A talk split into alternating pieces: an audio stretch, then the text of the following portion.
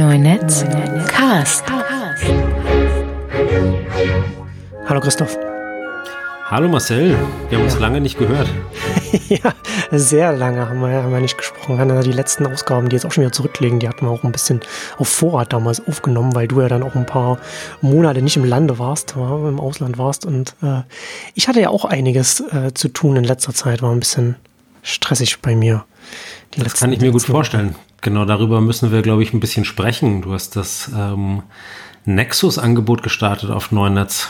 Was hat es damit auf sich? Genau, das hat äh, einen relativ langen Vorlauf irgendwie schon gehabt. Ich habe da schon viele Jahre drüber nachgedacht und wir hatten uns auch mal, ist auch schon eine Weile her, als wir uns auf einer Veranstaltung äh, mal getroffen haben und, und darüber auch gesprochen haben, dass ich sowas vorhabe. Und das ist äh, sehr lange äh, in meinem Kopf gewesen, quasi in der Schublade. Und das, jetzt habe ich das endlich mal umgesetzt. Das ist so ein Mitgliederbereich, den ich jetzt bei Neunetz gestartet habe der letzten Endes zwei Aufgaben erfüllt. Also zum einen kann man da als Hörer und, und Les als Leser neu jetzt kommen und, Hör und Hörer jetzt hier bei den Podcasts die Arbeit, die ich, die wir hier machen, direkt finanziell mit unterstützen. Also da auch äh, quasi ein Einkommensstrom da jetzt ja auch noch direkten aufgemacht und vorher war ja immer alles äh, sehr indirekt.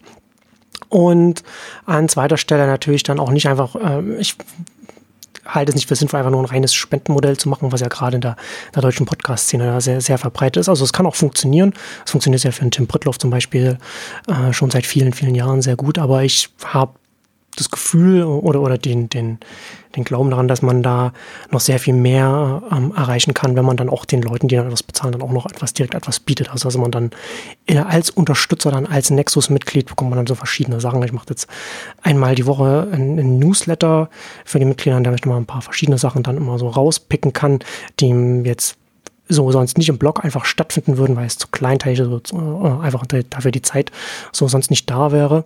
Dann auch ein Forum, bei dem ich hoffe, dass sich das besonders gut entwickeln wird, mittelfristig, langfristig, wo man da schön auch gerade äh, im Deutschen, da finde ich, fehlt das noch so ein bisschen so, so ein Austausch auf einem fachlichen hohen Niveau, um sich auch gegenseitig dann auch weiterbringen kann mit Erkenntnissen. Also da bin ich sehr gespannt, wie sich das Forum dann entwickeln wird, wenn, wenn dann da äh, Mitglieder irgendwann aktiv werden da. Und dann gibt es noch jetzt zum Start noch ein monatlich dann immer noch so eine längere Analyse von mir, wo ich dann mehr so, so in Grundsatzthemen reingehen will. Also dann am Anfang erstmal nochmal ähm, so Plattformen, zweiseitige Märkte und dann Netzwerkeffekte, Jobs to be done Framework und so. Das sind so ein paar Themen, die ich jetzt da schon oh, mir überlegt habe und habe, also habe schon für die nächsten Monate quasi mir schon Gedanken gemacht, was man dann machen kann wird dann der Reihenfolge sich vielleicht nochmal ändern oder sowas. Aber grundsätzlich, das ist so die, die Überlegung. Diese verschiedenen drei Teile sind das jetzt erstmal, die zum Start jetzt da sind. Ich habe noch mehr im Hinterkopf, aber mhm. das ist alles dann so ein bisschen so abhängig davon auch, wie sich die Mitgliederzahlen entwickeln, weil natürlich das alles auch irgendwie die Zeit muss ich ja irgendwie refinanzieren von sowas. Ja. Aber das heißt sozusagen, die, das klassische Blog und die Podcasts äh, bleiben äh, frei für alle zugänglich und eben als Abonnent äh,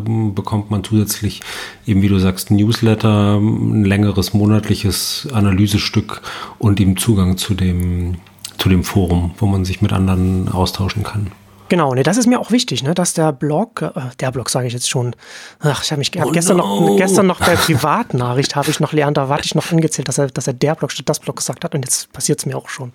Nee, also ja, das Blog und, und, und die Podcasts, das ist mir schon wichtig, dass das äh, öffentlich bleibt, dass man, dass man Teil, dass es großes Teil der, der, dieser vernetzten Öffentlichkeit ist, dass das auch eine maximale Reichweite bekommen kann, je nachdem, wenn, wenn das einen Nerv trifft. Ähm, und das Nexus-Angebot ist dann auch ein Weg, dass das alles refinanziert. Also ich habe mhm. jetzt vor kurzem 13 Jahre in Anführungszeichen gefeiert, also 13 Jahre Neunetz.com. Podcast gibt es noch nicht mehr ganz so lange, aber auch schon einige Jahre mittlerweile. Und das Blog existiert zwar schon so lange, aber es gab immer wieder auch Phasen, wo dann mal früher auch mal so monatelang nichts passiert ist. Und auch heute noch immer noch mal wochenlang oder tagelang einfach mal nicht die Zeit ist, um da irgendetwas zu machen, weil das halt immer etwas ist, was dann noch zusätzlich zu allen anderen kommt. Also zu den, zur, zur Arbeit, die Geld reinbringt, die die Miete zahlt, ne, und dann, und dann der Familie, Familie und alles noch drumherum. Klar. Das ist halt immer so eine Frage, ne? Das ist halt immer so, so ein, so ein Balanceakt. Genau, wenn solange das ähm, eben kein eigenes Einkommen generiert, bleibt es halt immer was, was man so on top macht, äh, aus natürlich klar aus Spaß und aus Interesse, aber eben halt immer auch davon abhängig, äh, ist die Zeit gerade übrig und verfügbar und ähm, klar, in dem Augenblick, wo du sagst, äh, das stiftet auch ein kontinuierliches und vor allem auch ein verlässliches Einkommen, was ja bei so Abo-Modellen tatsächlich auch ähm, ganz gut ist dann kann ich mir schon vorstellen, dass dann natürlich dann auch du mehr Zeit dafür verbindlich einplanen kannst und, und ja, so eine andere Kontinuität irgendwie da ist. Aber du hast jetzt, du hast schon gesagt, eben Neunitz gibt es jetzt seit 13 Jahren, ist quasi ein, ein Teenager jetzt schon. Mhm. Jetzt die schwierige Pubertät jetzt. Genau.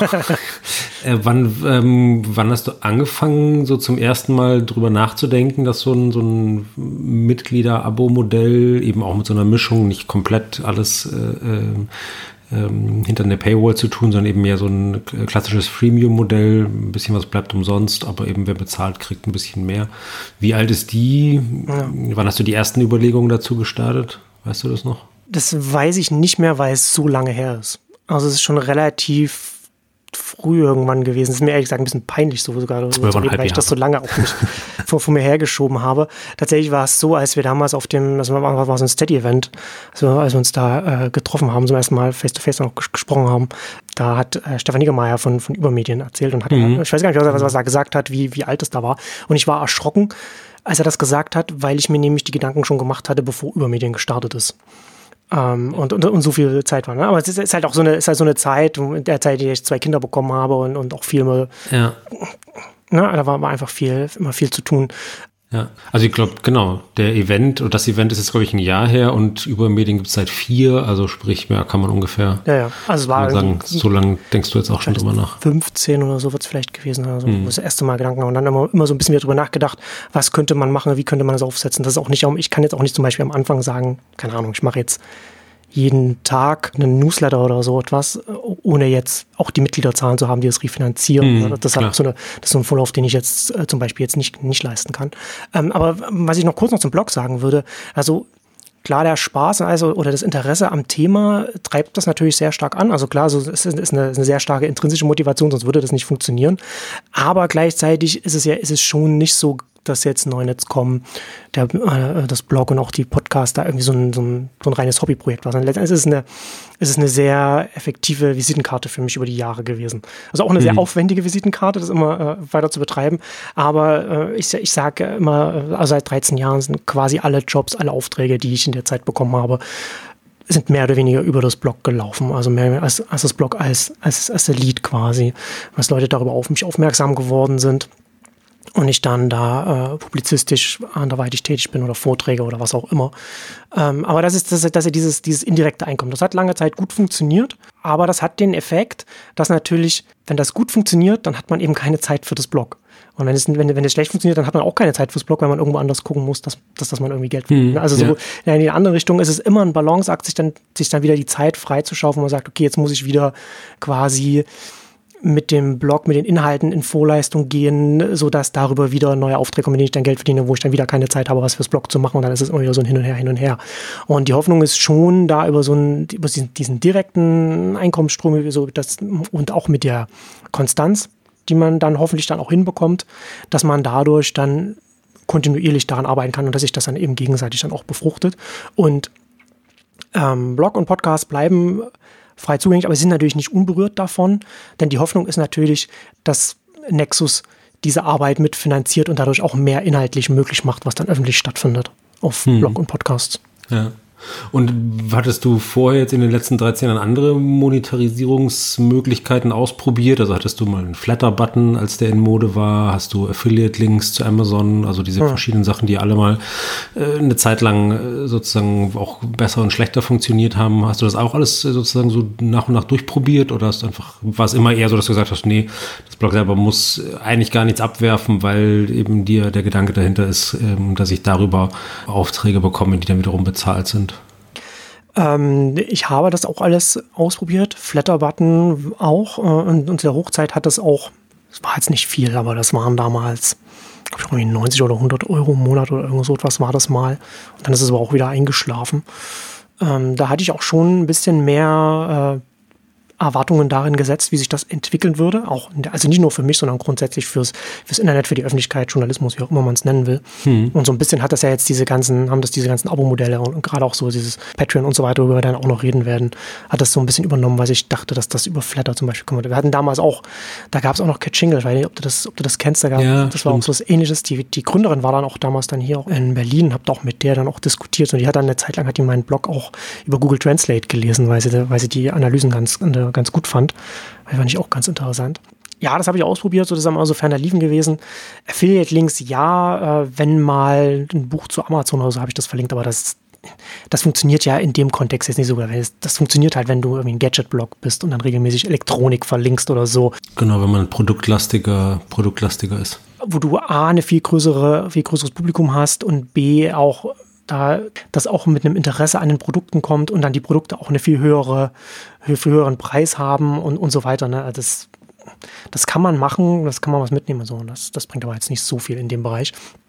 Ähm, und ich habe auch immer die Möglichkeit gehabt, dass man auch auf dem Blog werben kann. Äh, äh, vor allem ist es so Native Advertising und das ist aber auch eine Handvoll oder so habe ich da über die Jahre mal gemacht. Und das ist immer okay, gut bezahlt gewesen, aber halt nicht oft. Mhm. Das, das, ähm, das, das, kann man, das haben wir so ein paar Mal gemacht. Aber das ist halt, das ist halt immer die Frage, ne? was du als Publikation, womit du dein Geld überhaupt verdienen kannst, welche Modelle sich überhaupt anbieten. Und das, und da schließen sich natürlich ein paar Dinge aus oder beziehungsweise je nachdem, wie du dich als Publikation ausrichtest, Richtung Publikum, kannst du ein paar Modelle machen und andere Modelle wiederum nicht, je nachdem, welche Richtung du einschlägst. Um, ähm, Klar, und natürlich auch dann ein paar Sachen, äh, will man sie machen oder nicht. Ne? Also ich glaube, die komischen Mails mit äh, irgendwie hier Links zu irgendwelchen Casino-Seiten platzieren. Äh, Ach so, ja, die kriege ich dann auch regelmäßig Anfragen. ähm, oder halt, äh, oder auch halt so Sachen, die, ähm, die sich ja leider auch in den, auf den News-Webseiten komplett durchgesetzt haben, dass unter jedem Artikel dann halt diese Tabula oder wie die alle heißen, mm, äh, schön, diese ja. Horror, diese Horrorgalerien von äh, Weiterlesen hier ähm, wo dann auch noch irgendwie ein paar Cents eingesammelt werden. Ja, also ein paar Sachen äh, könnte man vielleicht auch noch machen, aber die Frage ist, ob man es will und ob man äh, das seinen Lesern antun will. Ja, das, ähm, ja, das genau, das ist auch die, zum einen die Frage, will man das und, und passt das zum eigenen Selbstverständnis als Publikation, aber zum anderen halt auch, lohnt es sich überhaupt? Und da gibt es hm. Publikationen, für die sich das dann vielleicht auch finanziell lohnt, wenn man, wenn man sich damit arrangieren kann und, und für Publikationen, für die sich das auch nicht lohnen würde. Also ganz viele Sachen lohnen sich bei mir zum Beispiel nicht, weil da die Masse des Publikums, die Masse der Leserschaft dann einfach nicht da ist. Ne? Also so Werbung ist halt äh, funktioniert halt auch in der Masse halt einfach besser. Das heißt, Spiegel online bist oder wie auch, wie auch immer, beziehungsweise auch da tut man sich ja schwer, weil die größere Masse natürlich dann bei, bei, bei Google oder bei Facebook dann entsprechend ist.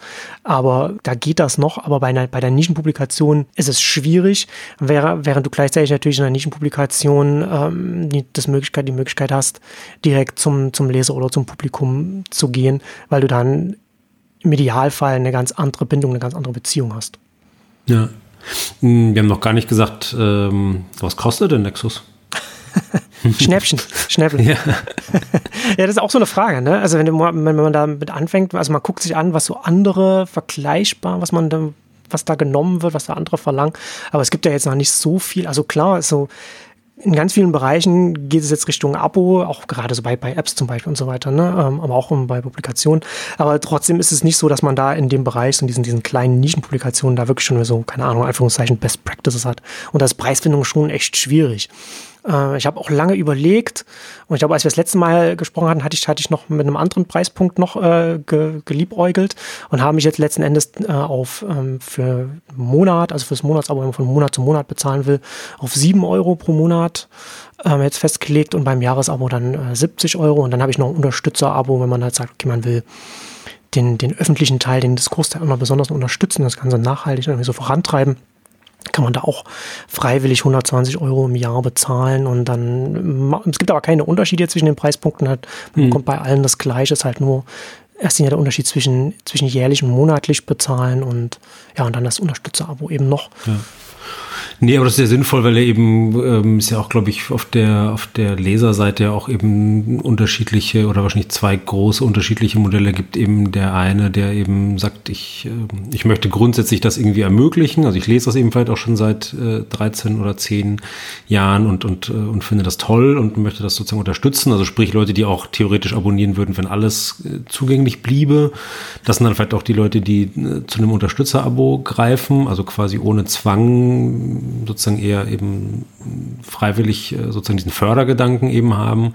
Ähm, und gleichzeitig gibt es natürlich auch Leute, die halt sagen, nee, ich, ich zahle eben halt für einen exklusiven Zugang. Ich zahle für was, was ich sonst nicht kriege, was mir aber vielleicht ähm, irgendwie wichtig ist. Und ich glaube, es gibt letztlich immer beide Typen oder im Zweifelsfall natürlich auch eine Mischung, äh, mischt sich das bei jedem so ein bisschen. Ähm, aber von daher ist es natürlich auch sinnvoll, das, ähm, das in einem Preis irgendwie abzubilden und zu sagen, man macht da zumindest irgendwie zwei, zwei Stufen. Also die, wie bei irgendwelchen Crowdfundings irgendwie dann in, in, in 100 verschiedene Preisstufen von, äh, von Postkarte bis gemeinsam Abendessen äh, muss, muss vielleicht nicht sein, aber ja, ja. jetzt nur so einen, ähm, einen Preisblock ist vielleicht auch irgendwie eins zu wenig. Also ähm, ja. ich sehe es eben zum Beispiel auch bei, bei Sachen wie Übermedien oder Krautreporter, die, äh, wo ich so ein bisschen Einblick habe und die arbeiten ja auch meistens mit dem, mit dem Modell und ich glaube eben haben auch oft zwei oder drei Stufen. Mehr wird dann irgendwann zu unübersichtlich, aber einfach eine, einen Pauschalpreis für alle anzubieten, wäre wahrscheinlich auch nicht ähm, also dann, dann, verschenkt man einfach ein bisschen, äh, ein bisschen Geld von Leuten, die, die den Goodwill haben, mehr zu bezahlen. Ja. ja, genau, da kommst du dann auch ganz schnell so in diesen Paradox of Choice dann auch rein. Ne? Wenn du zu viel Auswahl hast, das, das paralysiert ja dann auch ganz, ganz schnell. Ist auch gar nicht sinnvoll, dann einfach noch, keine Ahnung, 20 verschiedene Preise, Abstufungen drin zu haben und denkt, man will den Leuten genau das geben, was sie will und erreicht letzten Endes genau das Gegenteil. Ähm, das ist auch eher, das muss ich aber auch dazu sagen, so auf die Idee, äh, diese, dieses, dieses Unterstützer-Abo anzubieten, äh, bin ich auch nur gekommen, als ich mir so ein bisschen umgeguckt habe und gesehen habe, dass die Lage der Nation auch so etwas anbietet. Das ist sozusagen meine Inspiration gewesen, weil man ja sonst bei diesem klassischen Abo Memberful, also ich setze auf Memberful diesen ganzen äh, klassischen Abo-Subscription, äh, hat man das meistens nicht mit drin. Und das fand ich immer ein bisschen schade, weil man da, glaube ich, ich da mal dachte, oh, da vergibt man etwas, was man, was man gerade bei einem Patreon und sonst immer noch, wenn man dem, vom Crowdfunding herkommt, immer noch mitnimmt, weil man das eben drin hat. Und deswegen habe ich dann dieses zusätzlich da noch mit, mit drin. Mal gucken, ob das überhaupt angenommen wird. Das kann man ja vorher auch nicht sagen. Hm. Ähm, mal schauen. Also du hast jetzt gerade schon so ein paar Beispiele eben genannt. Wer hat dich sozusagen so inspiriert? Ähm, also ich habe ja natürlich äh, sofort Stratechery so als ersten Einfluss ähm, von Anfang an äh, irgendwie gesehen oder eben auch, ähm, glaube ich, damals, als wir uns getroffen haben, irgendwie gesagt, ja. wenn, wenn sozusagen jemand das in Deutschland irgendwie gut, äh, gut machen könnte, so wie, wie Ben Thompson das mit, ben, mit Stratechery das macht, dass du das dann in meinen Augen irgendwie wärst. Lage der Nation hast du gerade noch als Beispiel gedacht. Was gäbe es noch für über Medien ist schon gefallen? Was gibt es noch für, für Beispiele, wo du, an denen du dich vielleicht orientiert hast, äh, zumindest was die Gestaltung, Preis, äh, das ganze Setup und so weiter betrifft? Oder überhaupt eben die Idee, das Modell? Oh ja, das Strategy ist auf jeden Fall so das große offensichtliche äh, Vorbild oder Beispiel so in unserem, unserem Themenfeld. Ne? Da kommt man daran nicht vorbei und der ist da ja auch sehr, sehr erfolgreich damit. Ähm, aber ich habe das in den letzten Jahren dann immer wieder an ganz vielen Stellen gesehen. Also im, deutschsprachigen iPhone-Blog von äh, wie heißt er? Alex Olmer zum Beispiel, der macht, der macht das auch. Ähm, ich habe den äh, bei Mac Stories, das ist ein englischsprachiges, englischsprachige Publikation von einem Italiener zu vornehmlich iOS Apps und so weiter, Produktivität auch so Shortcuts und sowas. Also das ist ganz für meine, für meine Arbeit ganz gut. Die haben, das habe ich, das habe ich abonniert. Die haben da auch so einen monatlichen, äh, monatlichen was und ähm, einen wöchentlichen Newsletter mit ganz vielen Segmenten, auch ganz interessant. Ich hatte es, wie gesagt, relativ früh mir Gedanken gemacht, dass ich auch sowas machen will und habe dann in den letzten Jahren dann gesehen, dass es immer mehr wurde. Also die, die ich schon nannte, in, in den USA gibt es noch so Above Avalon, das ist so ein, so ein Apple-Analyst, der da so eine reine, so, so ein reines Apple-Abo äh, Angebot hat, wo er nur Sachen macht, die entweder direkt sich mit Apple beschäftigen oder Apple irgendwie streifen. Äh, macht er auch schon jetzt mit eine Weile. Gibt so ganz viele verschiedene Sachen. Und gerade jetzt auch so interessanterweise in den letzten Wochen, Monaten sind auch ganz viele Dienstleister jetzt nochmal neu dazugekommen.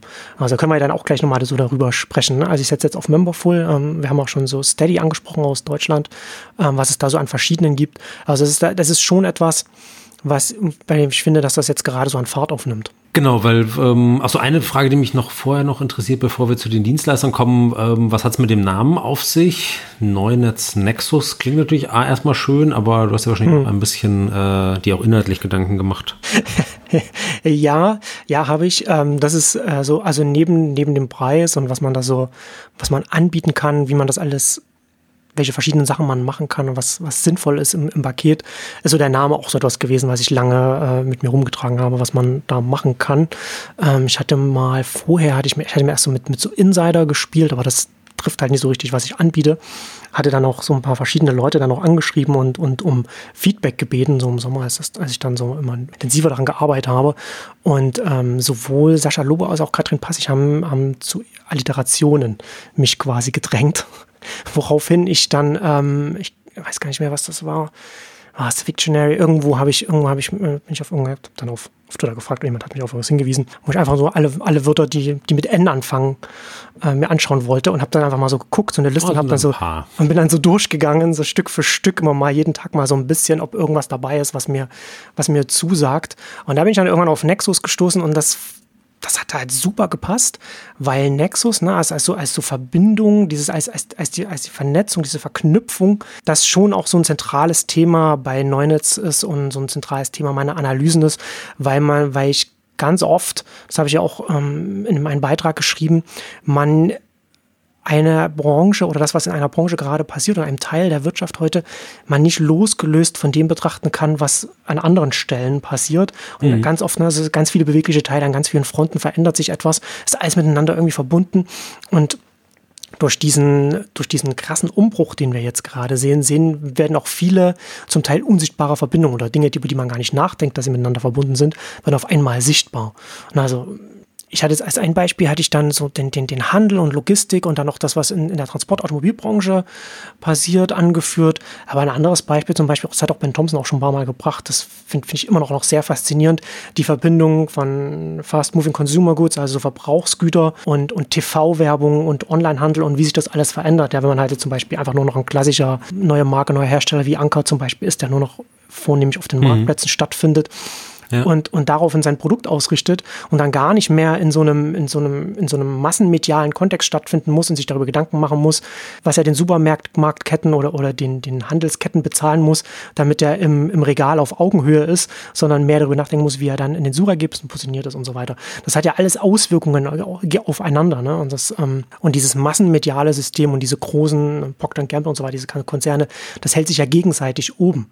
Ne? Und, und darüber nachdenken, wohin sich das eine entwickelt, da muss man auch über das andere nachdenken. Und das sind, das sind so diese, diese Themen, mit denen ich mich so ein bisschen beschäftige. Und das ist auch so ein bisschen so, ich finde ich finde den Namen gut, weil er äh, das, das Inhaltliche auch sehr gut vorgibt, weil Nexus jetzt kein Branchendienst in dem Sinne ist, dass man, dass man da sagen kann, okay, das ist jetzt hier, das sind jetzt äh, die, die Top-News und Analysen vom Onlinehandel oder die Top-Geschichten von mm, Logistikbereich oder, oder von Social Media Bereich oder, oder aus dem Fintech-Bereich oder genau, ja, ja, also nee, diese genau klassische, klassische Branchendenke, das, ähm, nee, nee, genau. Genau, und Fintech mache ich ja zum Beispiel überhaupt nicht, genau. Die gibt es ja natürlich erstens ähm, schon, das sind ja oft die ersten Sachen, die sich dann so rausbilden. Ähm, und aber auch gleichzeitig, genau wie du sagst, äh, gibt es ja auch natürlich viele Fälle und viele Leute, die die eben sagen, naja, ich interessiere mich eigentlich äh, eben für alles davon oder wie das alles irgendwie zusammenhängt oder was sich alles gerade in, in diesen verschiedenen Bereichen verändert. Also von daher, ich finde es auch, finde es auch einen guten, einen guten Namen, hat einen guten Klang, macht inhaltlich äh, irgendwie Sinn und nee, nee, von daher finde ich eine gute, eine gute Sache. Aber dann lass uns ein bisschen tatsächlich über, über die, die Plattform ähm, sprechen. Also hm. ist natürlich dann erstmal hast du jahrelang äh, sozusagen dich äh, mit, mit WordPress rumgeschlagen wahrscheinlich und dann dein Blog ähm, irgendwie gemacht und dann irgendwann kam noch ein bisschen Podcast-Software äh, äh dazu. Und ähm, in dem Augenblick, wo man sagt, ich ähm, möchte jetzt aber eine ähm, Abonnentenverwaltung, Bezahl, Zahlungsabwicklung ähm, und so weiter, da dranhängen, wird es natürlich noch mal komplizierter und man hat natürlich wahrscheinlich viele, viele verschiedene Möglichkeiten und Anbieter. Ähm, erzähl vielleicht mal ein bisschen, ja, warum du dich für Memberful entschieden hast, was Alternativen gewesen wären, was letztlich für dich äh, wichtige Punkte waren, was es überhaupt für Unterschiede gibt, was gibt es sozusagen für, für Ansätze, ähm, eben so Creators finde ich immer so ein schlimmes Wort, aber halt eben ja Menschen, die im Netz Sachen bauen, äh, äh, ja. Monetarisierungsmöglichkeiten an die Hand zu geben. Da hat sich ja tatsächlich eine ganze Menge getan äh, und du hast dir wahrscheinlich einen sehr genauen Überblick verschafft äh, jetzt im, im hm. letzten Jahr. Ja, es gibt ja sehr, sehr vieles verschiedene. Es gibt da ganz viele auch, auch äh, Membership-Plugins für WordPress, die man, die man dann auch benutzen kann, die aber von, den, von der Funktionalität her dann relativ eingeschränkt sind, wo du dann halt wirklich nur quasi auf WordPress selbst etwas machst ohne WordPress selbst, sodass die Mitglieder, die sich da über diese Membership-Plugins anmelden, dann nur auf WordPress angemeldet sind oder diesen Account dann nur mit, mit WordPress verbunden haben. Das wäre so das ganz unterste. Dann so dazwischen äh, liegen dann solche äh, Dienste, die man leicht mit WordPress integrieren kann und die dann noch mehr anbieten. Ähm, Patreon, Memberful und Steady sind da die bekanntesten, zwischen denen ich dann mir auch entschieden habe. Und dann darüber gibt es natürlich nochmal so Dinge, über die wir jetzt hier nicht reden können. Ganz viele Subscription-Angebote, zum Teil auch weiß nicht, unfassbar teure Sachen für, für unsere Verhältnisse jetzt, wo du dann irgendwie ab 600 Dollar im Monat anfängst, wenn du sowas benutzen kannst, was dann eher so für Unternehmen äh, gedacht ist, die an einem großen mhm. Stil irgendetwas anbieten. Ähm, aber für mich war es, äh, als ich mir so angeguckt habe, dann schon so, dass es letztendlich eine Entscheidung zwischen einem Patreon, Memberful und, und einem Steady. Und ähm, Patreon finde ich schon sehr faszinierend. Die haben, die sind im, ich habe jetzt, ich habe extra im Vorfeld nochmal geguckt, im Mai 2013 sind die gestartet und ich bin dann irgendwann 2013, als ich auf die aufmerksam geworden bin, ich fand die sehr, sehr, fand das sehr, sehr spannend, dieses, diesen beim Crowdfunding von einem, von, vom Projekt bezogen zu einem konstanten überzugehen, also von einem regelmäßigen, mhm. mal, wenn was Neues, also entweder es kommt ein neues Ding oder, oder halt von Monat zu Monat. Ähm, ich habe damals auch äh, ähm, auf den Berliner Festspielen, die haben da so ein Netzkulturding damals gemacht, so, so Anfang 2014 habe ich da einen Vortrag gehalten, habe das, da, hab das da auch vorgestellt, weil ich da sehr viel Potenzial da drin gesehen habe. Mehr Potenzial als bei einem Kickstarter, bei dem ich auch schon sehr äh, angetan war und nach wie vor bin davon, weil Kickstarter hat ja alles letzten Endes angestoßen und jetzt mit und, und Patreon hat dieses Modell quasi weitergedacht. Aber genau, ich glaube tatsächlich, Kickstarter funktioniert auch wirklich auf Produktebene sehr gut. Ne? Genau, also wenn man ja, dem tatsächlich sagt, ich mhm. habe hier eine Idee für keine Ahnung, äh, das beste Billardkö der Welt oder eine super duper Reisetasche oder was auch immer. Und, und, und, um die produzieren zu können, sammle ich Geld ein und, und genau, sozusagen, wer das finanziert, bekommt dann eben eine oder ein Doppelpack oder eine Special Edition oder vielleicht auch nur eine Grußkarte.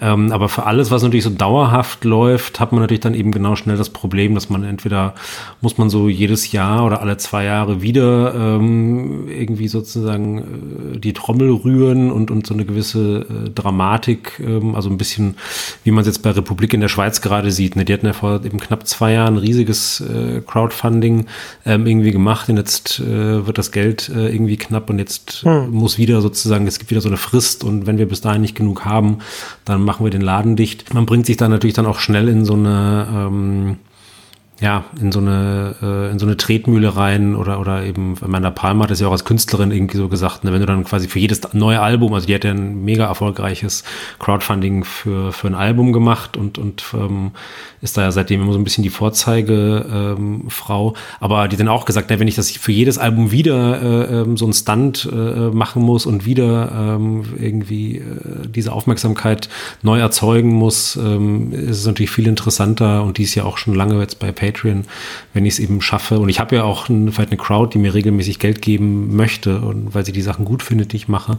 Wenn ich dann eben das ermögliche, statt die immer wieder alle äh, ein, zwei Jahre äh, wieder sozusagen, ähm, hallo, es ist wieder an der Zeit, wieder neu aktivieren muss. Und nee, von daher, aber noch eine ganz kurze Frage. Memberful gehört inzwischen zu Patreon, oder? Weil genau, die haben, ich weiß gar nicht, irgendwann voriges Jahr oder, oder vor zwei Jahren oder so sind sie gekauft worden. Ja. Genau also Patreon da so ein bisschen sein hm. Geschäftsfeld versucht auszubauen. Die haben ja auch einiges an Risikokapital eingesammelt und müssen dementsprechend dann auch, dann auch wachsen. Nee, das, das ist ähm, absolut richtig. Ne? Also, das, also Kickstarter nach wie vor sehr wichtig und erfüllt einen sehr wichtigen Zweck. Auch gesellschaftlich würde, würde ich sagen, weil es ganz viele Sachen ermöglicht, die sonst nicht möglich würden. Aber es passt halt, es passt noch relativ gut noch, wirst du so Amanda Palmer, die ja, wie du sagst, so ein Vorzeigebeispiel ist, so für, für Musiker, wenn es wenn, um Alben geht, die ja auch schon größere Projekte sind, die dann auch vorfinanziert werden müssen mit allem, so Studiozeit und so weiter. Aber es funktioniert halt schlecht, wenn du zum Beispiel ein Podcaster bist oder, oder, oder, oder ein Blogger zum Beispiel, ein Journalist, der schreibt, ein Newslettermacher oder wie auch immer, ne? Wo du halt kontinuierlich etwas produzierst und veröffentlichst oder dein, dein Publikum bereitstellst, das virtuell ist und du irgendwie das, diese, diese kontinuierliche Arbeit irgendwie finanzieren willst. Und da ist natürlich so, so ein Patreon-Ansatz sehr viel passender. Und da ist halt, Also, wie gesagt, zwischen den dreien war letzten Endes die Entscheidung, du hast das, das Patreon aus den USA, dann hast du das, das Memberful, das auch zu Patreon gehört und das ein bisschen anders aufgestellt ist, können wir auch gleich noch drüber reden. Und dann hast du aus Deutschland Steady, das äh, hier in Deutschland aus, aus Krautreporter heraus gewachsen ist, entstanden ist und das letzten Endes, auch wenn sie das sicherlich nicht hören wollen, aber letzten Endes ein deutsches Patreon ist, also sehr nah an Patreon also angelehnt ist, ein paar Sachen anders macht, äh, besonders macht, aber eben letzten Endes der einzige äh, deutsche Anbieter unter diesen, diesen ganzen Subscription-Dienstleistern ist. Ja, und ähm, was sind sozusagen die, die Unterschiede in der, in der Funktionalität, ähm, die da angeboten werden, beziehungsweise im Fall auch andersrum, welche waren dir wichtig? Also wo hast du gesagt, mir war wichtig, dass ich das und das machen kann und das hat dann eben am Ende nur der und der geboten ähm, hm. ähm, oder äh, ich wollte auf keinen Fall, dass dies und jenes passiert und das wäre bei Anbieter X äh, irgendwie der Fall gewesen. Oder sind die Unterschiede eben in der, in der, im Funktionsumfang und in den Sachen, die man machen kann, dann am Ende gar nicht so groß? Na, Im Funktionsumfang schon. Äh, Unterschiede sind auch, es gibt auch Unterschiede bei den Gebühren. Also es ist auch ein bisschen unterschiedlich, was man dann letzten Endes rausbekommt, was man dann pro Mitgliedsbeitrag, den man einsammelt, das auch abgeben muss, aber auch, mhm. auch, auch da habe ich mir gar nicht angeguckt, wie groß da die Unterschiede zwischen den Gebühren sind. Also die sind, die sind da, aber das war mir jetzt, das war mir jetzt so in, dem Sinne nicht so wichtig. Mir war wichtiger zu gucken, wie die Funktionalität ist und ob das für mich passt und auch zu überlegen, wo sich das auch in der Zukunft auch hinentwickeln kann von der Funktionalität.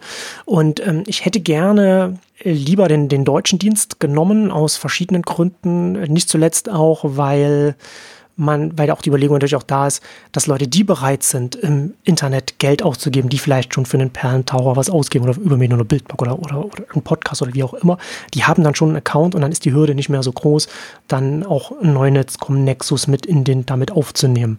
Aber Social, Social Media Watchbox, glaube ich, auch macht über Steady, genau. Das, das, das ist halt schon der, der Hauptpunkt, der für Steady spricht.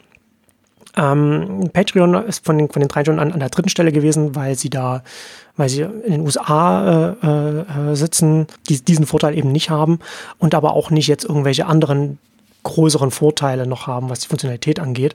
Äh, Memberful dagegen hat äh, ein paar Vorteile, in meinen Augen, weil sie ein paar Sachen haben. Es ist relativ leicht, da andere Dienste, die sie jetzt schon anbieten, einfach da so mit rein zu integrieren. Also zum einen sind sie sehr tief in, in WordPress integriert. Also wenn man da einmal angemeldet ist bei Memberful, dann ist man auch bei WordPress angemeldet. Ich glaube, das ist bei Steady, glaube ich, auch so. Das habe ich mir dann gar nicht so, so genau angeguckt, aber Steady ist da auch bei der Integration dann auch ganz, ganz gut. Aber Memberful hat eben noch andere Integrationen, also zum Beispiel das Diskursforum, das ich jetzt auch anbiete, das auch ähm, das aus der Strategy auch, auch darauf setzt. Da ist man, wenn man einmal bei Memberful mit dem Account angemeldet ist, dann kann man sich bei dem WordPress anmelden, kann da die Inhalte lesen, ist dann auch beim Forum angemeldet, das auf einer ganz anderen Software läuft und gleich auch noch äh, mit bei Mailchimp dann auch noch mit ähm, weitergeteilt.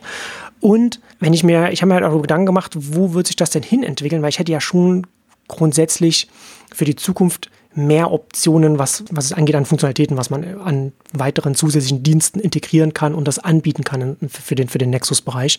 Und da ist ein Memberful einfach besser aufgestellt, weil es international aufgestellt ist. Steady ist halt einfach auf den deutschsprachigen Raum beschränkt, ist natürlich sehr viel kleiner. Und ein Memberful, wenn es Dienste gibt, die sich Gedanken machen können, was man für einen, was man für einen Mitgliederbereich anbieten kann, so kleinteilig für einen potenziellen Strategy oder für jemanden wie mich oder, oder, oder eben andere, dann wird man als so ein Dienst Memberful integrieren. Oder Memberful wird hm. so jemanden leichter dazu bekommen, das mit integriert zu bekommen. Und äh, es gibt da jetzt auch schon zwei, also eins haben sie jetzt in, in, in der Beta, bei dem anderen Dienst, da bin ich gerade äh, in Gesprächen, das ist auch so eine Private Beta, die, die jetzt neu quasi in das Portfolio von Memberful bei der Integration dazukommen, was es so bei, was ich so bei Steady nicht bekommen würde. Also ja. dadurch habe ich halt mehr Spielraum, mehr Optionen. Ja, ja, nee, glaube ich, glaube ich sofort. Also ähm, vielleicht kurze, äh, kurze quasi tra kurzer Transparenzhinweis mit den äh, Static-Gründern bin ich tatsächlich ganz gut befreundet, äh, teilweise noch aus der aus der Crowdreporter-Zeit, hm. ähm, um das nur vorwegzuschicken. Aber nicht verstehe vollkommen, was du meinst. Ähm, Steady ist, glaube ich, tatsächlich auch so ein bisschen auf zumindest europäischem Expansionskurs, wenn hm, ich es richtig okay. mitbekommen habe. Also aber eben tatsächlich europäische Länder, wo die jetzt eben äh, tatsächlich das so so nach und nach ausrollen. Aber klar, also dass der Funktionsumfang äh, ähm, eben bei Memberful größer ist und auch wahrscheinlich schneller wachsen wird und eben die Integrationen immer eins schneller gehen werden, weil die sozusagen da der, der größere Player sind oder eben hm. ähm, über Patreon noch eine ganz andere äh, ähm, Reichweite und, und Relevanz ähm, für alle möglichen ähm, anderen in dem Feld haben, das glaube ich, glaube ich natürlich sofort. Was man ähm, natürlich noch dazu sagen kann, man kann mit ein bisschen, wenn man da keine Angst davor hat oder, oder keine Scheu, äh, mit ein bisschen Gefrickel kann man da, ich glaube, man kann auch bei Steady auch relativ viel integrieren, weil Steady hat genauso wie Memberful auch eine, eine Zapier-Integration. Also wer Zapier nicht kennt, das ist ein etwas ausgeklügelter Dienst, vergleichbar mit If This Then That, wo man so Online-Automatisierungen äh, umsetzen kann. Ich nutze das relativ intensiv bei mir, um verschiedene Sachen zu automatisieren. Und da kann man dann auch schon, glaube ich, relativ einfach auch Accounts dann irgendwo so hinschieben und, und anlegen. Aber was du da über so eine Drittintegration oder, so, oder noch so, so einen Mittelsmann, den nochmal dazwischen hast, was du nicht machen kannst, ist eben zu sagen, okay, ich mache es meinen Mitgliedern einfach, die haben einen Account und damit können sie sich dann auch überall einfach anmelden, sondern dann hat man dann eben, dann, dann muss man halt den Mitgliedern sagen, und dann müsst ihr euch dann da nochmal, da ist eure E-Mail schon hinterlegt oder wie, oder wie auch immer, ihr könnt euch da anmelden, aber ihr müsst dann halt nochmal euch anmelden und noch hm, ein neues ja. Passwort anlegen oder wie auch immer. Also das ist halt, da, ich hatte halt auch kurz überlegt, ob ich da den Weg gehe, aber bei so einem Bereich, wo, ich, wo, man mich auch dafür bezahlt, dann will ich das denen auch möglichst einfach machen und ich will dann auch nicht den Überblick verlieren, wenn das dann irgendwie ein bisschen größer wird und dann auch nicht den administrativen Aufwand dann irgendwie dann zu gucken, dass dann auch immer alles passt. Deswegen habe ich dann davon Abstand genommen. Nee, klar, so eigentlich ist ja genau der, der Gedanke hinter solchen Plattformen ist ja, dass man eben, ähm, ja, eben Teil von seinen Einnahmen eben abgibt äh, in Form von Gebühren und dafür aber eben viel, äh, viel Hassel eben nicht hat. Also Sachen wie, keine Ahnung, eben Rechnungen äh, stellen, dieses ganze Abo-Abwicklung ähm, und so weiter. Und wenn das dann doch wieder aber in so einem... Rechnung? Da ist auch, das ist auch noch ganz interessant. Was mir dann ist, ist halt, ich, es hat ja relativ lange gedauert, das alles auch einzurichten und ähm, es ist nicht super kompliziert, Memberful und WordPress und so weiter, aber man muss dann schon, damit man alles integriert hat, man hat so Shortcodes, da muss man so gucken. Ich habe dann auch noch, noch, noch, noch einen Konflikt mit dem Plugin gehabt, das ich hatte, was ich dann mit dem Support erst noch lösen muss. Das ist schon alles ganz schön aufwendig und sowas gewesen. Aber es gibt auch noch so verschiedene andere Sachen, wo ich, wo ich auch nur die Hände über den Kopf zusammenschlagen kann. Wenn man natürlich dann auf US-amerikanische Unternehmen setzt, dann hat man natürlich auch so ein bisschen naja, ich sag mal, US-amerikanische Eigenheiten. Ähm, denn äh, Memberful hat im Support halt stehen, weil ich habe, ich hab, man bekommt dann diese, die senden ja diese ähm, automatisiert Rechnungen raus.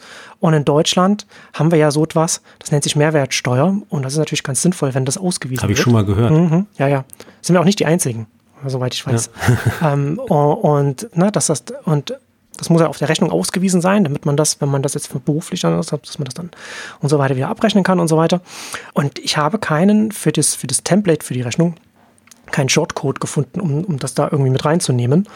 Ähm, und habe dann bei der dann in der, in der, Hilfe, in der Hilfe, der Hilfe dann dazu geguckt und gesucht und habe dann irgendwann den, den Hinweis äh, gefunden, uh, we don't have built-in text support yet. Also sie haben das noch gar nicht integriert, ja. worauf ich völlig fassungslos war. Und ich habe gesagt, wieso nicht? Jetzt, jetzt muss ich mal gucken, seit wann gibt es die denn? 2013 gegründet. Ja. Und dann sind sie bis heute nicht Was, dazu gekommen. Ja, aber stimmt. Also die, die Strategy-Rechnung, die ich, äh, die ich ähm, anfangs monatlich jetzt nur noch jährlich irgendwie bekomme, ja. da sind, glaube ich, auch, äh, da waren immer 10 Dollar im Monat ja, fertig genau. oder jetzt 100 Dollar. Da ist auch keine Tax und gar nichts drauf. Da wusste man die auch lange nicht, okay, hat das vielleicht was damit zu tun, dass Ben Thompson irgendwie in Singapur sitzt und ähm, sein, sein ganz eigenes äh, Steuermodell verfolgt ähm, oder liegt das an Memberful, aber dann. Der hat auch irgendwann schon mal, hat er auch schon mal frustriert angemerkt, dass da wohl immer aus aus Europa oder Deutschland so die Leute so, so spezielle Wünsche haben wegen Rechnungen hat. Und irgendwo hat er auch stehen, dass er, dass er auch Rechnungen rausschickt, entsprechend, was man dann halt lokal dann benötigt, um das abzusetzen, aber das erst ab dem, dem Jahresbetrag macht und nicht bei den Monatsbeträgen. Ah, okay. ähm, der hat aber sowieso, ich habe aber sowieso festgestellt, dass er seine äh, Rechnung auch falsch aufgesetzt hat. Denn er hat an, an der Stelle, an der man den Namen des, des Mitglieds einträgt, hat er seinen Namen eingetragen. Was heißt, dass auf, der, auf deiner Rechnung gar nicht steht, dass es an dich gerichtet ist. Ähm, also hat er, hat er das Template auch falsch gemacht. Ich habe, also das, das mir dann auch, ich dachte, das, das hat mich auch was gewundert und habe dann noch bei anderen Memberful, was ich halt abonniert habe, wie zum Beispiel Max, auch geguckt, ob ich da einen Fehler gemacht oder irgendwas falsch verstanden habe. Aber nee, nee, ist, ähm, da, da, hat er da einen, einen Fehler drin. Ähm, Interessant. Also mein Steuerberater hat bisher alles, äh, alles an Strategory-Sachen durchgewunken, ja. selbst ohne ausgewiesene Mehrwertsteuer, aber Vielleicht hat er es auch einfach weggeschmissen. Also durchgewunken im Sinne von äh, direkt in den Papierkorb ja. durchgewunken. Das weiß ich auch nicht. Ja, Also wie gesagt, also das kann man leider nicht, kann man leider nicht genauso ausrechnen. Ich habe dann halt einfach dann äh, einfach nur drinstehen, äh, inklusive 90% Mehrwertsteuer, äh, aber eben nicht den, den absoluten Betrag drin, weil du den halt nicht ausweisen kannst. Hm. Ich glaube, das löst Steady mit dem ja, auf jeden Steuersystem äh, konformer. Das ist Glaub. genau, das ist das halt der, der Vorteil, den du dann hast, wenn, wenn, du, wenn du ein deutsches Unternehmen nimmst, weil das dann entsprechend dann auch schaut, dass das auch vom deutschen Recht her dann alles auch wirklich auch genauso passt. Und da, äh, das hast du dann halt so beim US-amerikanischen nicht. Ja, so, äh, so viel zur, zur heutigen Steuerausgabe bei, bei 99. Genau. Ganz genau. Um, ja. Aber ja, aber das heißt, du hast jetzt alles, äh, du hast dich dann ähm, die letzten Monate durchge, durchgekämpft, ähm, von, von Tech-Support bis, äh, bis Steuerrecht. Und jetzt, äh, jetzt läuft alles, jetzt ist, äh, jetzt ist Nexus am Start, man kann sich, äh, man kann sich anmelden, das Forum mhm. läuft die monatlichen Analysen dann ab dem, dem ersten, ich will das nochmal, dass man auch mit rechnen kann. Sozusagen am ersten ersten kommt dann die erste äh, Analyse, Nexus Paper nenne ich das jetzt ah, einfach mh. mal. Und dann geht es am ersten, zweiten und so weiter dann, dann weiter. Ähm, am Forum muss ich noch ein bisschen was, da muss ich noch so ein bisschen was anpassen, da bin ich ja nicht dazugekommen. Also gerade noch so ein paar Sachen noch Work in Progress. Auch gerade so der Newsletter, da setze ich dann auch so ein bisschen Feedback von den Mitgliedern wie sich das dann entwickelt, das ist dann noch so ein bisschen offen, äh, inhaltlich und auch vom Format her, was da am besten angenommen wird oder was, wo, wo da das Interesse besteht. Und dann hoffe ich halt bald, dass, dass ich dann schnell das dann noch ausbauen kann und noch andere Sachen dann noch anbieten kann. Ich habe da schon ein paar äh, Ideen und Gedanken, die ich jetzt aber nicht irgendwie öffentlich jetzt nennen will, weil ich mich da also nicht irgendwie festlegen will, wann das dann äh, irgendwann dann kommen und unmöglich ist, weil ich gelernt habe, dass es, und das weiß ja jeder, wenn man da irgendwas mal, ob es jetzt irgendein Website-Relaunch ist oder man irgendetwas äh, online macht, man, es kommt, es hängt, ist immer ein Rattenschwanz drin. Man, man fängt an, man denkt, ach, ich mache nur das und das und dann geht es nicht und dann fängt man erstmal an zu suchen, warum geht es denn nicht und dann stellt man fest, ach, das und das und das und das und das und dann ist, äh, ich habe da meiner Frau mal immer von, von einem Rattenschwanz erzählt, an dem ich jetzt, den ich jetzt so abarbeite, der, der, der nicht, ja. der nicht enden möchte. Ja. Ähm, das glaube ich. Nee, aber genau, sozusagen die, die Idee, dass, ähm, ja, wenn eben tatsächlich äh, sich das abonnentenmäßig gut entwickelt und die Einnahmen ähm, eine gewisse Höhe erreicht haben, du dann sagst, okay, dann kann man auch nach und nach noch das, das Paket ähm, erweitern und, und auf, äh, aufstocken, was, äh, was Abonnenten kriegen. Das ist ja natürlich auch eine gute Idee. Und was das dann genau ist, äh, wird sich ja auch mit Sicherheit erst ein bisschen rauskristallisieren, was die Leute sich, sich wünschen, was sie vielleicht irgendwie vermissen, wovon sie gern mehr hätten und so weiter. Das wäre auch ein bisschen albern, das jetzt schon äh, in, in Steinen zu meißeln oder jetzt schon irgendwelche Sachen zu, zu versprechen, eben wie solche Stretch Goals beim, äh, beim Crowdfunding. Wenn jetzt noch äh, 100 Leute mehr kommen, dann gibt es auch noch das weiße Armband dazu. Das wäre bei sowas ja gar nicht, gar nicht so sinnvoll. Wie gesagt, ich habe mir Gedanken darüber gemacht, was, was ich mittelfristig, jetzt auch, auch so kurzfristig, was sowieso noch kommt, was, äh, was jetzt einfach noch nicht so weit war, was mittelfristig dann möglich ist. Langfristig kann ich sagen, wäre der Idealzustand, dass man dann, dass ich dann finanziell dann, dann irgendwann so aufgestellt bin, dass ich mehr Autoren mit an Bord holen kann, dass ich auch mit, mit dir und anderen auch Podcasts-seitig dann auch mehr machen kann ähm, und dass man natürlich dann auch im Exklusiv dann auch, dass es, dass das weggeht von einer, von einer Ein-Mann- Geschichte, weil ich da, äh, oder Ein-Personen-Geschichte, weil ich da schon viel Potenzial auch drin sehe und, und äh, wenn man das so als, als Einzelperson so etwas macht, ich habe mehr, wie soll ich es sagen, mehr Vertrauen oder mehr, ich glaube mehr an das Potenzial von Publikationen, die von kleinen Teams kommen. Also hm. ich, bin, ich bin großer Fan von, von Strategy und so weiter als, als eine sehr erfolgreiche Einzelpersonenpublikation. Aber ich persönlich sehe auch zunehmend auch die Grenzen davon. Also mir waren die Grenzen, die habe ich vorher auch schon, war, schon gesehen. Ich glaube, da war da vorher schon skeptisch. Aber ich sehe das mittlerweile zunehmend, sowohl was inhaltlich angeht, als auch, ähm, ja. Also ich, das, das wäre halt so mein Traum. Also ich, meine, ich werde da also jetzt, um das jetzt mal noch, noch, noch dazu zu sagen, so, so Ben Thompson mit Strategy, der ist auch schon reich geworden damit der sehr erfolgreich, ich habe das irgendwann mal ein bisschen grob überschlagen, der dürfte längst Millionär damit geworden sein, mit den, mit den Mitgliedszahlen, die er, die er da hat. Also der kommuniziert das nicht, aber man kann das so ein bisschen. Genau, er hält sich, er hält sich selber sehr, sehr bedeckt, aber ähm, ich glaube auch, und man muss ja sagen, er ist aber auch eine absolute Ausnahmeerscheinung, Absolut. ähm, finde ich, sowohl in der, in der Qualität, also einfach tatsächlich, er ist halt einfach extrem gut in den Analysen, extrem gut ähm, auch äh, in den Sachen, auf die er sich äh, jeweils konzentriert, mhm. also er hat natürlich ein gewisses Grundthemenfeld, und, und äh, shiftet da dann natürlich immer so ein bisschen hin und her, worauf er gerade so sein Augenmerk richtet. Da finde ich auch immer ein gutes Gespür, was gerade ähm, interessant und relevant ist.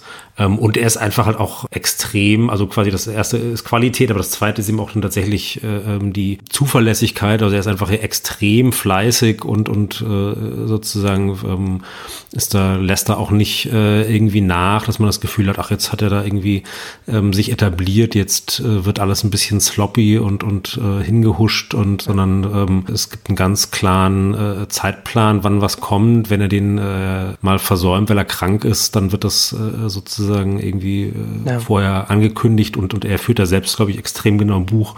Also das sind äh, äh schon so Sachen, die, glaube ich, tatsächlich auch nicht ähm, die man nicht äh, hundert- und tausendfach finden wird, dass Leute das dann auch äh, genauso machen und dann denselben Erfolg damit haben. Also das ist ja, glaube ich, schon hat eine gewisse, eine gewisse Sonderstellung. Und ich gebe dir aber auch recht, also dass äh, dieses Ein-Mann-Prinzip und dieses äh, Ein-Mann-Projekte-Ding kommt irgendwann, glaube ich, an seine Grenzen. Gleichzeitig habe ich ihm das Gefühl, es gibt auch nach oben hin an so eine gewisse Grenze. Also eben, eben nochmal dieses Republikbeispiel aus der Schweiz, die es ja, glaube ich, wirklich versucht haben, sehr groß zu machen und da wirklich mit einem äh, großen Team mhm. gestartet sind und, und eben auch natürlich einer, einer großen, einem großen Budget und dann habe ich auch gemerkt haben, okay, dann, dann musst du aber auch schnell ähm, das schaffen, dieses große Budget in einen, in einen regelmäßigen Cashflow äh, umzuwandeln und, und in feste Abonnenten und, und ähm, auch natürlich logischerweise wieder, wieder neue Abonnenten äh, zu gewinnen, um die, die aussteigen, irgendwie abzufangen. Ähm, und das musst du relativ schnell auf diese Flughöhe irgendwie kriegen, wenn du da eben so ein großes, ähm,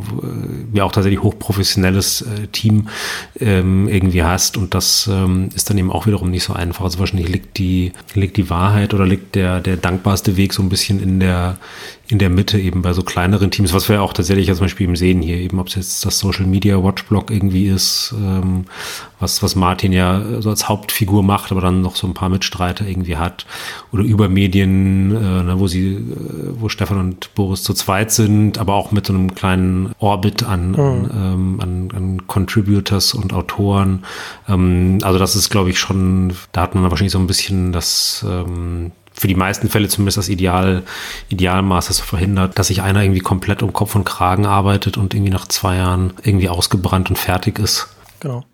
Nee, genau. Also um, um, das, um das vorhin noch abzuschließen, also wie gesagt, der, der ist damit reich geworden. Das ist jetzt nicht meine Ambition oder mein Ziel. Da, da muss man, also das ist zum eigentlich mein Ziel, zum anderen ist es auch realistisch, das überhaupt nicht zu erreichen. Also mein Ziel ist, dass ich hier, dass ich davon leben kann und dementsprechend dann auch meine Zeit dann da reinstecken kann.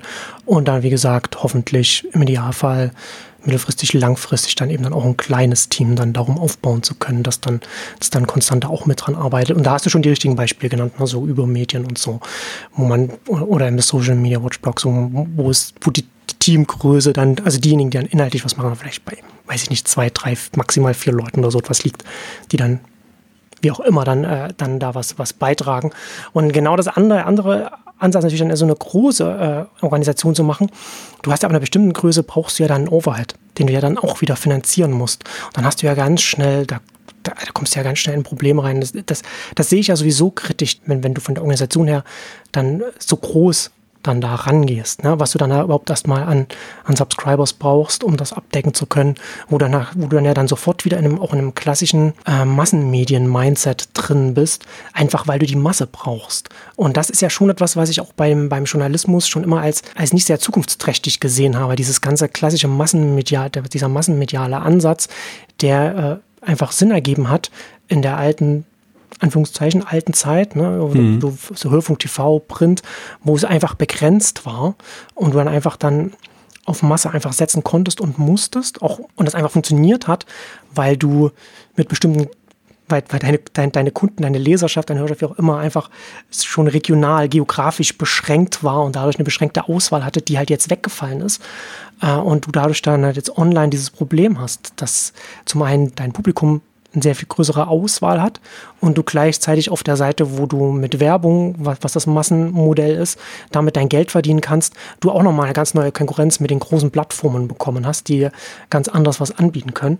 Und da Absolut. sehe ich ja schon so, dass, also ich glaube, dass es so große allgemeine Organisationen oder Institutionen auch weiterhin geben wird. Also hier in Deutschland hast du ja sowieso nochmal öffentlich-rechtlich, das ist nochmal ein anderes Thema, aber dass sich zum Beispiel ein Spiegel Online oder so etwas halten wird, klar. Aber ganz viele, an ganz vielen Stellen ergibt dieses klassische Modell einfach keinen Sinn mehr. Also da müssen wir jetzt ja auch nicht irgendwie groß das durchanalysieren und durchdiskutieren. Das haben wir ja auch schon an, an vielen Stellen in den letzten zehn plus Jahren auch so mhm. durchgekaut, warum das, warum das so ja. ist. Aber die Frage war ja auch immer, aber was denn stattdessen? Ne? Und das ist ja schon so, schon so eine wichtige Frage. Und da, das, da kommt man ja immer wieder, ich, ich weiß nicht, weiß nicht, wann Shirky, als Clay Shirky noch öffentlich aktiv war, ähm, der hat ja irgendwann mal in, in seinem Blog, hat er das, glaube ich, mal geschrieben, das muss irgendwie 2009 oder so, 8 oder so gewesen sein. Der hat ja damals wirklich immer äh, gute äh, Einsichten gehabt. Äh, das fand ich immer ganz lesenswert. Er hatte an der Stelle hat er mal gesagt, dass das Alte äh, immer schneller kaputt geht, als das Neue entstehen kann. Und man hat ja schon relativ früh gesehen, dass dieses, dieses klassische journalistische Modell so ganz früh nicht mehr funktioniert. Aber es war halt ganz lange nicht klar, ja, was kann es denn ersetzen? Und was zum Teil, ja. zum Teil haben wir, gibt es ja so Sachen, die es ersetzen. Also Wikipedia übernimmt ja einen ganz, ganz großen Teil vom Journalismus und es wird ja auch schnell äh, eingetragen, wenn irgendwas passiert, sodass man ja wenn man nicht sofort eine Minute nachdem was passiert ist, wissen muss, was passiert ist, sondern vielleicht eine Stunde oder einen halben Tag oder einen Tag später kann man das gut irgendwie auch auf Wikipedia alles nachlesen. Da ist es dann meistens dann auch nachlesbar. Äh, und dann verschiedene andere Sachen, ne, so Reddit und so etwas. Das ist ja schon auch so ein Teil. Hat auch wieder also müssen wir nicht drüber reden, was haben wir ja auch hier schon oft drüber geredet, was diese Plattformen für Nachteile haben, aber die haben halt auch ihre Vorteile. Aber jetzt so wenn du jetzt konkret halt mal in diesen professionellen journalistischen Bereich reingehst, da sehe ich halt jetzt gerade bei dem, was ich jetzt, was ich jetzt hier mit Nexus mache als Modell, das sehe ich ähm, als einen großen, also eine große Chance für die Zukunft des Journalismus. Und da halt konkret in diesem Kleinteiligen, ja, also wo du, wo du wirklich Einzelpersonen hast oder maximal so kleine Teams, die mit wenig oder null Overhead arbeiten, also deswegen auch nur wenig Kosten haben, dann auch nur eine geringe Zahl an bezahlbaren Mitgliedern haben müssen, um dann voranzukommen und jetzt seit kurzem eben verschiedene Dienstleister haben, auf die sie setzen können, sodass sie halt sich nicht irgendwie nicht erstmal wie damals Crowdreporter erstmal irgendwie eine Agentur holen müssen, die sich irgendwas zusammen, der erstmal was äh, zusammenprogrammiert, wo dann ganz viel Geld dann da schon reinfließt, bevor man dann irgendwann inhaltliches machen kann, wo man heute ganz viel so einfach auch auf SaaS-Anbieter, so Software as a Service einfach setzen kann. Ne? Genau. Also eigentlich ist ja genau Steady, die, die Entstehungsgeschichte ist ja eben genau das, ne, dass eben äh, Sebastian und die anderen halt eben gemerkt haben, okay, das war für Krautreporter eben, äh, hat erstmal genau sowas gefehlt. Also wer, wer nimmt uns eben diese ganze Logistik, diese ganze Infrastruktur ähm, irgendwie ab Payment und warum, warum muss das jeder, warum muss das jeder wieder für sich selber neu äh, irgendwie austüfteln? Ähm, Wäre es nicht toll, wenn es da was, was gäbe, was das sozusagen äh, übernimmt? Also das war sozusagen eigentlich aus dem, aus dem eigenen Bedarf oder aus der eigenen äh,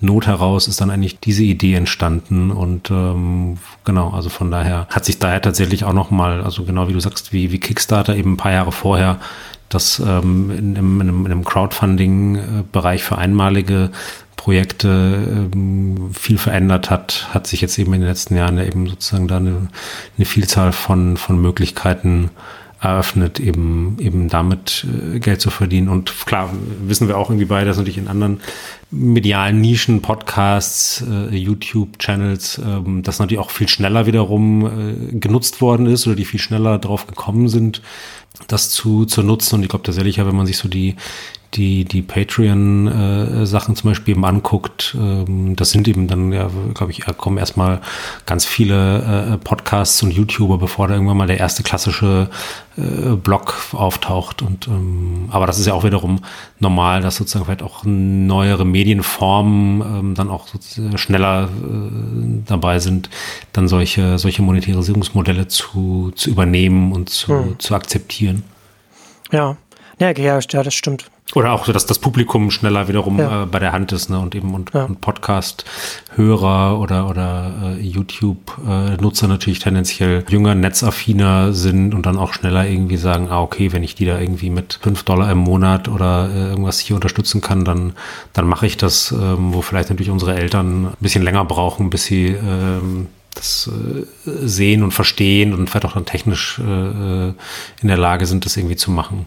Das sind ja dann auch, das können ja dann auch äh, wirklich dann auch äh, interessante Beträge dann auch dabei rumkommen. Ne? Also es gibt gerade so, wenn man bei Patreon sich mal so die Podcasts anschaut, es gibt auch deutsche Podcasts, die da auch äh, relativ gut verdienen. Ähm, ich glaube, so ein Gaming-Podcast, Insert Moin oder so, ne? So, so sowas. Oder genau, zum Beispiel genau. auch, ähm, es gibt zum Beispiel auch diesen, diesen Polit-Podcast, der heißt ähm, Chapo Trap House, El Chapo Trap House, irgend sowas, der 130.000 US-Dollar im Monat einnimmt. Die haben als Modell, haben sie da ist nur jede zweite Episode öffentlich und die und jeweils andere Episode dann eben nur für diejenigen, die dann ihre 5 Dollar im Monat bezahlen. Ich höre mir die öffentlichen Episoden an, äh, sehr amüsant, kann man, kann man sich gut, kann man sich gut auch mal anhören. Aber, ne, aber das kann halt dann ganz schnell auch signifikant werden. Und da ist natürlich auch bei Patreon auch ganz klar, ne? also der, der Gründer selbst YouTuber gewesen, Musik da gemacht und da eben keine direkte Finanzierungs Finanzierungsmöglichkeit gehabt und daraus ist das ja entstanden und deswegen auch ganz naheliegend, dass dann so ein Patreon auch gerade so bei YouTubern und bei, auch dann bei Podcastern dann auch entsprechend dann auch gut angenommen wird. Ich hatte es ja schon vorhin schon erwähnt, ne? es sind ja in der letzten Zeit jetzt ganz viele Dienstleister jetzt hochgekommen, die sich da, die sich da anbieten, dass eben das alles abnehmen, was, was man da so an, an Rattenschwanz dann noch so machen muss. Und da hast du wirklich die ganze Bandbreite von es ist aufwendig, das irgendwie zu integrieren oder zusätzlich zu machen, bis hin zu, du musst dich da quasi nur anmelden äh, und, und, und deinen Payment-Dienstleister noch mit reinnehmen und dann äh, bist, bist du da. Ja, auch übrigens auch interessant, äh, bevor ich jetzt diese, diese Dienstleister aufzähle, ausnahmslos jeder Dienstleister äh, setzt auf Stripe als Payment Infrastruktur hinten dran. Also Stripe extrem wichtig, ah, okay. die ja. diese vor, vor ein paar Jahren gestartet sind und ganz viel also, so Payment Infrastruktur anbieten und ganz, ganz wichtiges Unternehmen, äh, dass man auch leicht, dass man leicht übersieht. Also ohne Stripe würde ganz vieles davon nicht möglich sein, weil bei Stripe wiederum es diesen Anbietern, ob das jetzt ein Memberful ist oder ein Patreon oder was auch immer, es einfacher macht, diese ganzen Payment-Sachen zu integrieren, mhm. weil da eben wiederum Kreditkarten alles, das alles schon abgedeckt ist. Und da hast du ja dann immer so Compliance und sowas, hängt ja dann immer noch bei, bei, bei solchen Sachen noch dran. Also, also ganz viele verschiedene Mittelsmänner, die dann oder, oder verschiedene Puzzleteile, die sich dann so zusammensetzen und dann so langsam als so ein ganzes Ökosystem dann heranwächst und dann mit jedem Tag das dann einfacher wird. Und da gibt es jetzt, also man hat halt, wie gesagt, das Memberful, auf das ich jetzt setze, was man dann als äh, äh als einen, äh, ein WordPress-Plugin dann bei WordPress integrieren kann. Und das ist schon nicht so kompliziert. Man kann es auch ohne technisches Wissen machen, aber man muss halt schon ein bisschen sich mit WordPress auskennen und so ein bisschen was, also so ein bisschen aufwendiger. WordPress selbst hat jetzt vor ein paar Tagen auch nochmal Paid Memberships eingeführt. Jetzt wollen wir mal gucken, wo ich das jetzt habe. Genau. Da hat man also, wenn man seinen Blog auf WordPress.com hostet, kann man auch direkt über WordPress das machen, so Recurring Payments. Also da hat man dann, können Supporter dann auch entsprechend Abos abschließen arbeite natürlich auch mit Stripe wie alle anderen. Ghost bietet das jetzt auch seit ein paar Wochen, Monaten, Monaten, weiß nicht, vielleicht zwei, drei Monate oder so. Länger dürfte es nicht sein, bieten die das jetzt auch an. Ghost auch ein, ein CMS, ähnlich wie WordPress, mhm. jünger, leichtfüßiger. Also wenn ich heute anfangen würde, vielleicht würde ich dann eher sowas wie Ghost benutzen, wenn ich komplett neu anfangen würde. Wobei natürlich bei Ghost man dann auch wieder hat man zwar dann ein CMS, wo dann dieses, das direkt integriert ist, äh, die, die Möglichkeit mit Stripe dann eben Bezahlungen einzusammeln. Aber da ist dann eben, wenn man dann irgendwie noch was zusätzlich machen will, wie Forum oder was auch immer, da muss man halt sich das selbst dann irgendwie integrieren. Also muss man schon noch ein bisschen mehr, mehr Wissen mitbringen. Aber das ist auch wiederum interessant, gerade wenn man sich überlegt, okay, ich will so wenig äh, Gebühren wie möglich bezahlen an irgendjemanden. Dann kann man Ghost, Open Source, kann man selbst hosten auf, dem, auf seinem eigenen Server, so wie WordPress. Und das bringt von Haus aus diese Stripe-Integration, also diese Payment-Integration mit. Das heißt, da fällt alles weg, was man sonst, was man jetzt noch an Gebühren an einem Steady bezahlt oder was ich an einem Memberful bezahle oder was man an Patreon bezahlt. Man zahlt eben nur noch dann die. Hm, dann bleiben letztlich nur noch die Kreditkarten, äh, Kartengebühren übrig. Hm. Und die Stripe-Gebühren, genau.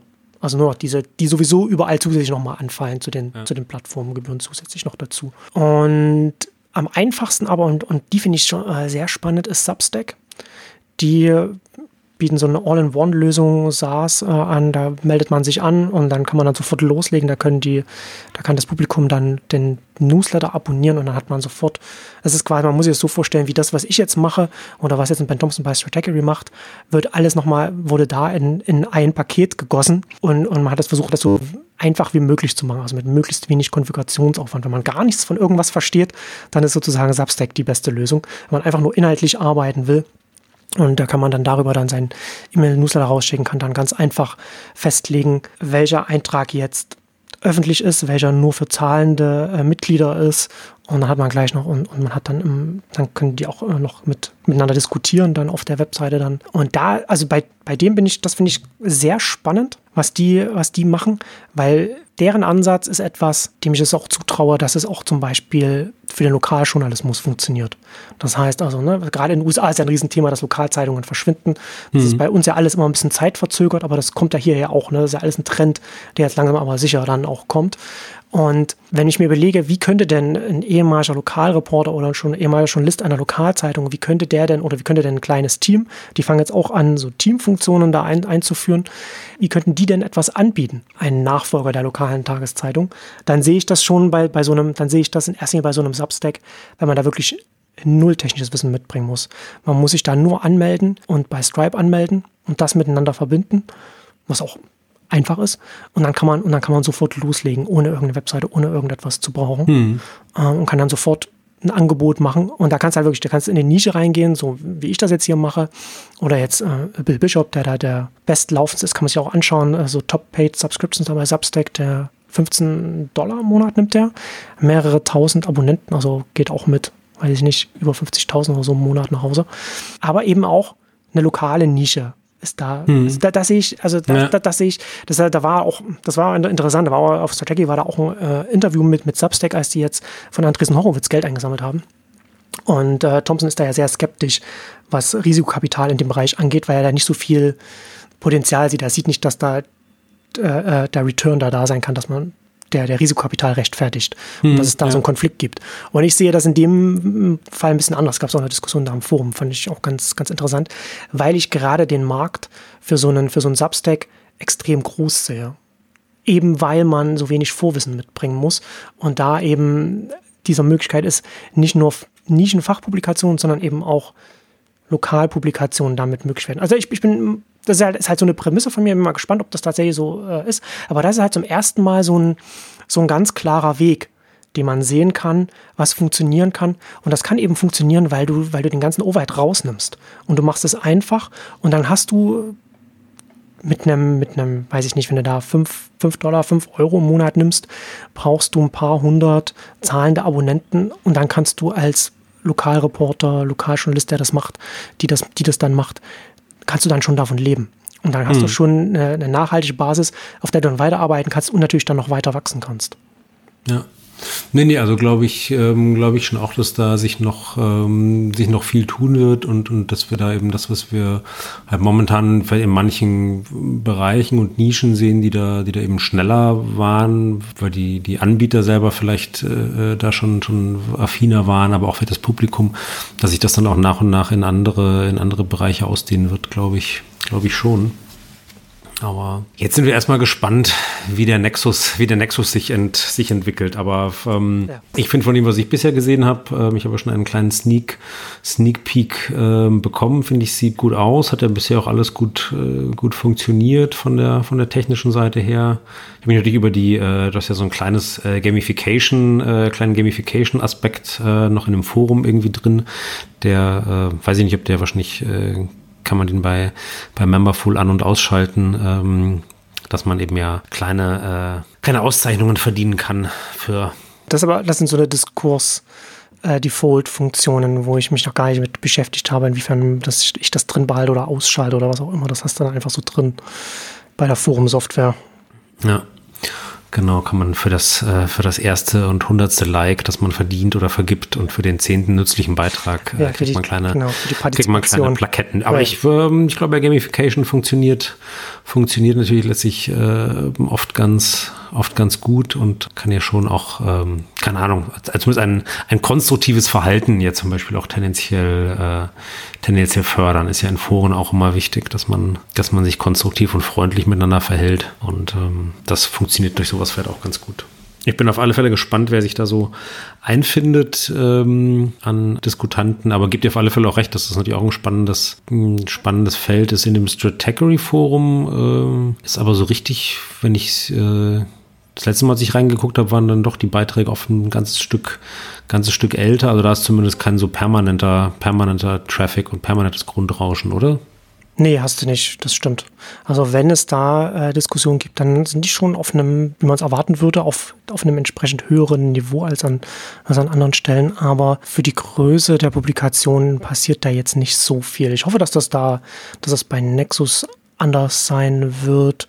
Mal schauen, wie sich das entwickeln wird. also wie gesagt, ich bin dann auch ganz gespannt, wohin sich das entwickeln wird. Ähm, das kann man ja jetzt überhaupt noch nicht absehen. Äh, ähm, deswegen bin ich gespannt, wo wir da dann in drei Monaten, sechs Monaten stehen werden. Da werden wir sicherlich dann hier auch nochmal drüber reden. Ähm, ich werde natürlich auch unabhängig davon, dass wir, dass wir da nochmal einfach mal so ein Status-Update machen, jetzt regelmäßig die Leser und Hörer darauf hinweisen, dass es Nexus gibt. Da können Sie, könnt ihr euch schon mal darauf vorbereiten.